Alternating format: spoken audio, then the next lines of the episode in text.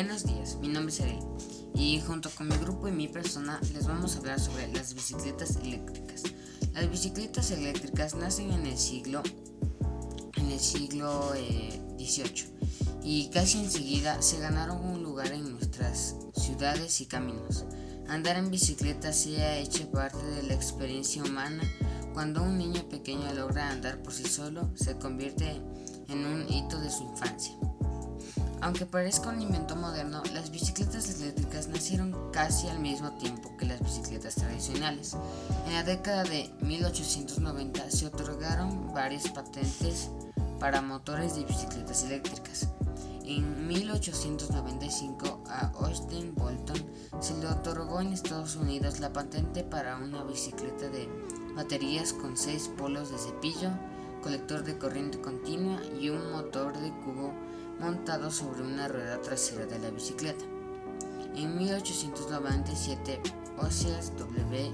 Lively en Boston inventó una bicicleta eléctrica que se impulsaba con un motor eléctrico doble. El motor se montó en el centro del, del plato del eje. En ese mismo diseño fue luego reutilizado por la marca Giant Lafrey e-Bikes por los años 90. Pero fue en el siglo XX que las bicicletas eléctricas comenzaron a tener un rol más protagónico por ser una opción económica y sencilla a los problemas de transporte en las grandes metrópolis o comunidades rurales. Gracias. Yo voy a hablar sobre los tipos de bicicletas eléctricas.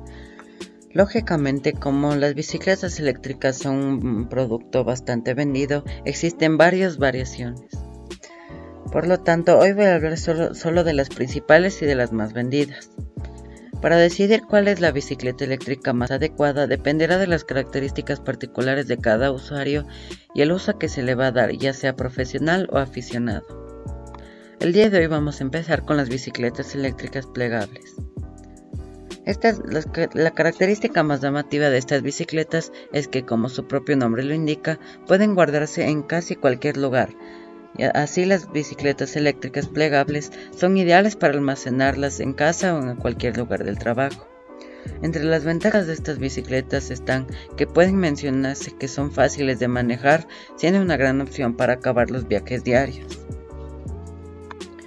El segundo tipo de bicicleta eléctrica son las bicicletas de carretera. Estas bicicletas son ideales para aquellos ciclistas que salen eh, de, alguna lesión o que acaban de empezar y, que no tengan la suficiente fuerza que, o que ya sean veteranos, entre otros. Y es que todo aficionado al ciclismo debería tener la opción de pedalear en todo momento y circunstancia y aquí entran en el juego estas bicicletas. Con estas bicicletas de carretera eh, aquellas rutas de muchos kilómetros no se te resistirán, puesto que su autonomía es cada vez mayor el siguiente tipo de bicicletas son las bicicletas eléctricas de montaña.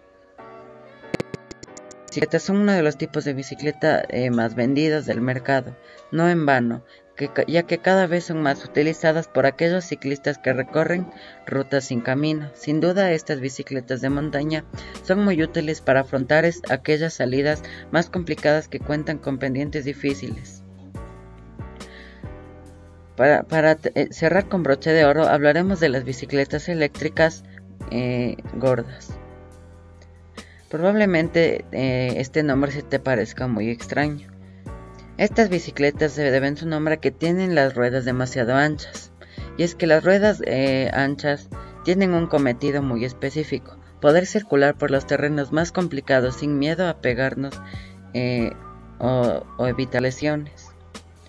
Con las bicicletas de ruedas gordas podrás recorrer los terrenos de baja densidad con suma facilidad, como la arena, la nieve, el barro o las piedras, entre otros. Bueno, yo les voy a hablar acerca de la última bicicleta, que es una de MTB o ciclismo de montaña, en otras palabras, enduro.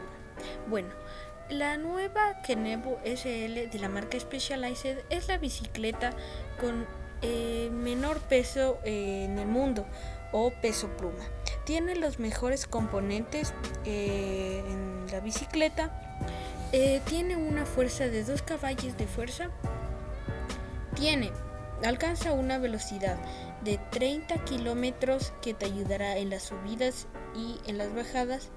Y es algo muy confortable por su manera de manejar y es muy sensible al gusto de la persona. Muchas gracias.